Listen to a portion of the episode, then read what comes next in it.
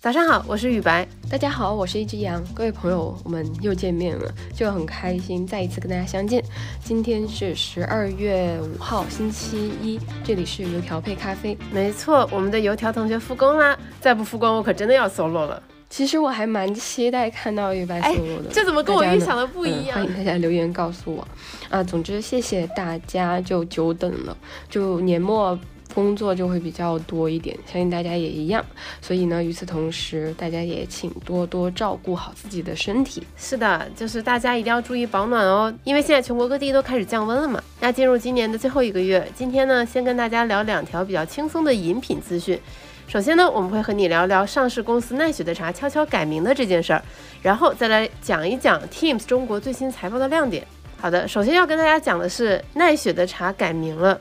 但是呢，看起来仿佛是一个山寨的，究竟发生了什么呢？奈雪改名了，从奈雪的茶变成了奈雪的茶，哎，听起来好像没变，是不是？其实变的是那个的，原本它 logo 里的的是日文的那个片假名的，现在变成了中文的的。与此同时，它的字母招牌呢，也从日文的 Nayuki 变成了拼音奈雪。换句话说，它从外观上彻底放弃了之前日系化的那一套。其实奈雪更名的这个事情，它反映了最近几年很多品牌都在做的一件事，就是去日化。就这些品牌在最开始成立的时候，他们都假装自己是一个日本的牌子，来获得消费者的信任。因为就是我们即便不愿意，但是也得承认，比如说在五年前、十年前，在当时我们会认为日本制造出来的东西，它可能会品质相对比较不错。那么日本出品的一些饮食，不管是饮品还是食物，大家会觉得说可能是更雅致、更有趣，或者是品质更高。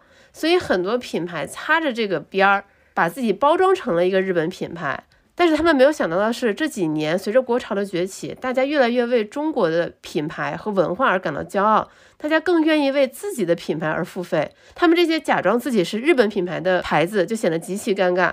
就像奈雪，他一直说自己其实是想弘扬中国的茶文化，把中国的茶推广到全世界，但是他的名字又是又叫 Nayuki，是一个日本的名字，就显得非常的不伦不类。我觉得他现在踏出这一步，也算是一个非常顺理成章的结果。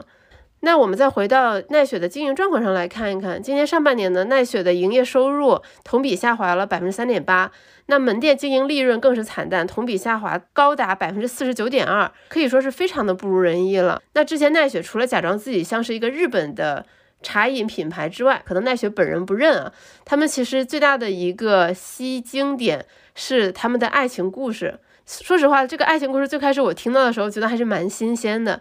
就是首先，奈雪的茶是二零一五年创办的，然后是由一对夫妻创办的，赵琳和彭鑫。他们俩是怎么认识的呢？他俩是相亲认识的。当时彭鑫想要开一家茶饮店，想去找一些专家咨询。赵琳比他大八岁，那个时候一直想要赶快找一个老婆。据说啊，彭鑫打着相亲的名义去跟赵琳聊，然后一直在侃侃而谈自己的商业构想。然后赵琳听了以后觉得，哎，这个女孩想法很不错，也很适合当我的女朋友。他就说，你的这个想法如果想要落地，你就一定要找一个非常好的合伙人。我是可以帮你，但前提是你要做我的女朋友。然后据说他们俩谈了三个月就闪婚了，后来就有了奈雪的茶。这两口子据说还是把房子抵押了之后，然后开始陆续的开办自己的第二家店、第三家店，就是这就是所谓的奈雪爱情故事。这个品牌背后的故事我不知道，可是我曾经猜过，就是会不会这个店的诞生跟在日本某地的某一场雪里面，比如说两个人相遇的经历有关？不是你你说的是北海道吧？就是日本电影看串了，那奈雪指的是什么呢？奈雪是彭鑫以前的网名，是中文的奈雪还是 Nayuki 不得而知。奈雪的茶其实也就是彭鑫的茶，这样听起来是不是就更浪漫一点呢？这样的一个爱情故事，在奈雪开办的前几年讲出来，其实还是能吸引一些眼球的。但是现在奈雪都七年了，它其实需要新的故事，它需要新的增长点。而且奈雪一直以来，它其实主打的也是像星巴克一样的第三空间。他希望是有一个比较大的一个场地，大家可以在这里社交，然后买买一个欧包，然后再买一杯饮品，然后度过一个比较快乐的时光。然后这疫情的这几年，可想而知，奈雪的日子确实不好过。即便他后来又推出了新的店的类型，然后体积更小，可能只有茶饮的这一块业务，但是收效仍然甚微。我觉得这一次更换 logo 以及品牌上的一些其他的升级变化，也是他们在谋求自己转型的方向。可能未来他们会更主打中国茶这一面。而且，创始人彭鑫在上个月的公开活动中，他还透露，他说预计今年年底奈雪的茶全国门店将超过一千家，这个是一个非常了不起的数字。那当奈雪突破了一千家这样的一个巨型的茶饮公司，它未来会往哪里转舵呢？我觉得这是很值得我们观察和期待的。接下来的第二条资讯，想跟大家分享的是关于 Tim Hortons 这个加拿大咖啡品牌在中国的发展。那为什么会选择在现在的时间点跟大家讲这一家公司的发展呢？是因为 Tim's 中国在十一月三十号发布了他们上市之后的首份财报。如果大家还记得的话，在今年的九月份，Tim's 其实有把它的中国业务单独打包在纳斯达克上市。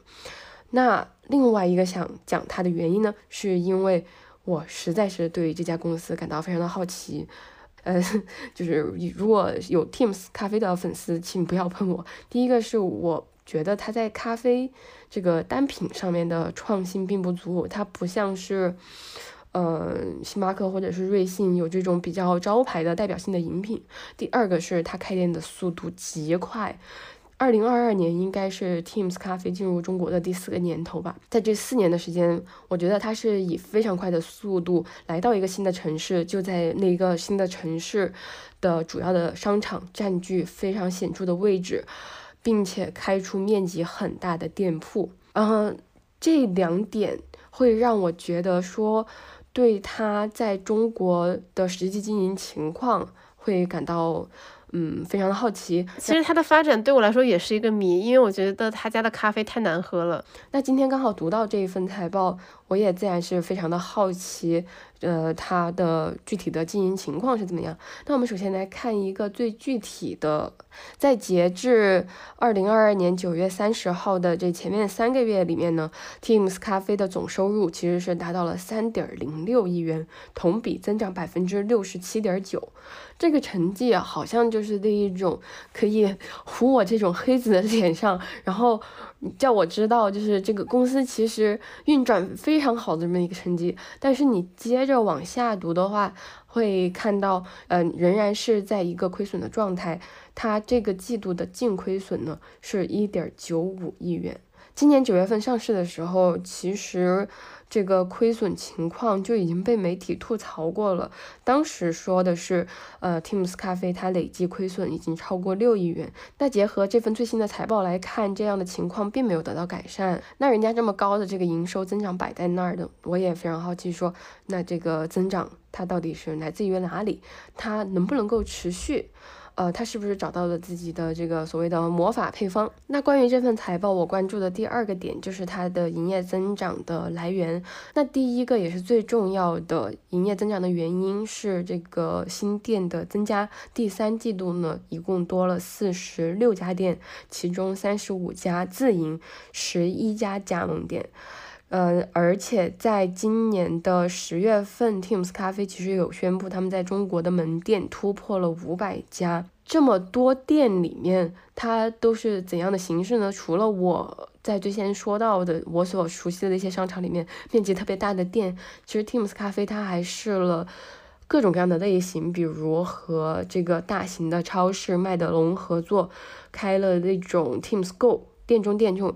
没有座位，就是拿着就走的那种。然后还和中国石化的易捷连锁便利店合作，推出了 Teams Express 小店，覆盖这种超市和加油站的场景。呃，甚至在上海 Teams 咖啡还有这种日咖夜酒的店。那对于这些店的表现，我觉得可以等，比如说年报出来的时候有更具体的信息，呃，再跟大家具体的汇报，就是它这个有没有跑得出来。就感觉现在他在开店这件事情上面仍然是在不断的寻找属于自己的那一条路吧。就对于我来说，我比较难以想象 Teams 中国能够实现它。就是所谓立下的那个宏伟的目标嘛。他说自己要在二零二六年增加到两千七百五十家门店。Teams 这个开店节奏让我想起上一次我们讲的星巴克，宣称自己要九个小时开一家店。看来 Teams 中国确实在追赶星巴克的步伐。那在这份财报上面还显示说，它的营业收入的增长，还有就是同店销售百分之七的增长率的贡献。另外就是租金成本和人力成本有所下降，但是这些因素是可以持续的吗？呃，这个是打一个问号的。那其实，在开店之外，Teams 中国还做了很多别的尝试，呃，比如我们刚刚说到的尝试不同的店型，它最近也有在尝试这种即饮产品，就是拧开瓶盖就可以喝的这种拿铁。那这种产品会。独家在盒马销售，那这件事情听上去对 Teams 非常的重要，也特别大。可是对于我一个消费者来说，我觉得那只不过是盒马的货架上面多了一种选择而已。现在盒马能够买到的这种瓶装的咖啡，嗯，不说汗牛充栋，也反正是我一只手是数不过来的那么多吧。那 Teams 它会靠它的口味征服消费者吗？他会通过这样的方式摸索出来一条全新的道路吗？我只能想到一个，就是 bagel，就是它的贝果面包，据说味道还是相当不错的，因为我身边有很多朋友非常喜欢。这里我还可以再提供一点，就是像 Teams 中国，它有在抖音上也一直在做直播营销嘛，贝果相关的套餐就是卖的非常非常好。我之前还看过一个比较有趣的关于 Teams 中国的分析。就是他是分析为什么你应该投资 Teams 中国。他说呢，星巴克它其实是一个全球化的品牌，那它的重心不可能全放在中国。瑞幸又在粉单市场，它还没有重新上市的这个意向。那么只有 Teams 中国是你可以投资到的一个非常好的标的，而且它完全 base 在中国，它的重心也在中国。以及 Teams 进入中国，刚好赶上了中国咖啡从小众变成大众的这样的一个红利期，嗯，这个品牌认知也非常的强大，所以怎么想 Teams 中国未来的前景都是非常非常可观的。就是就这个分析，我就会觉得非常的有趣。站在我们消费者这一端来看，Teams 它有一点不上不下的一个状态，虽然是比星巴克便宜一点点，但是味道并没有说比星巴克好很多。而且，如果那些熟悉了星巴克产品和服务的人，他可能自然而然就选星巴克了。那比它便宜的选择又非常多，而且品质和它的差异也没有那么大。不只是瑞幸，包括像 Manner，现在有大量的国内的这些品牌在虎视眈眈，大家都想瓜分这个咖啡市场。所以，迄今为止，除了大家都说好吃的 bagel 之外，我真的看不出 Teams 中国有任何的亮点。当然，我也希望说他未来能够找出自己的路吧。毕竟我们能看到他确实很努力啊。毕竟字节的创始人张一鸣有一句名言，叫做“大力出奇迹”。所以就是没到最后一刻，我们也说不好。我们也并没有在唱衰他。那今天的一句话新闻是什么呢？呃，今天的一句话新闻可能大概有两句话。首先呢，祝贺中国茶入选了人类非遗。但是呢，让人大跌眼镜的是，同一时间还有一样事物被列入了非遗，那就是法棍。据说呢，在过去五十年，法国的这个手工面包店持续减少，所以呢，联合国教科文组织将法棍列入这个非遗名录，希望以此能够更好的保护和传播这一传统食物的制作方法。呃，那最后呢，有一个彩蛋环节，是因为雨白有请大家说一些惩罚的呃提议，呃，Lucas 的提议还挺好的，就是让爱嘴瓢的小羊念一下八百标兵奔北坡。八百标兵奔北坡，北坡八百炮兵炮，标兵怕碰炮兵炮，炮兵怕把标兵碰。八了百了标了兵了，奔了北了坡，炮了兵了并了排了，北了边了跑，炮了兵了怕了把了标了兵了碰，标了兵了怕了碰了炮了兵了炮。这后面啥意思呀？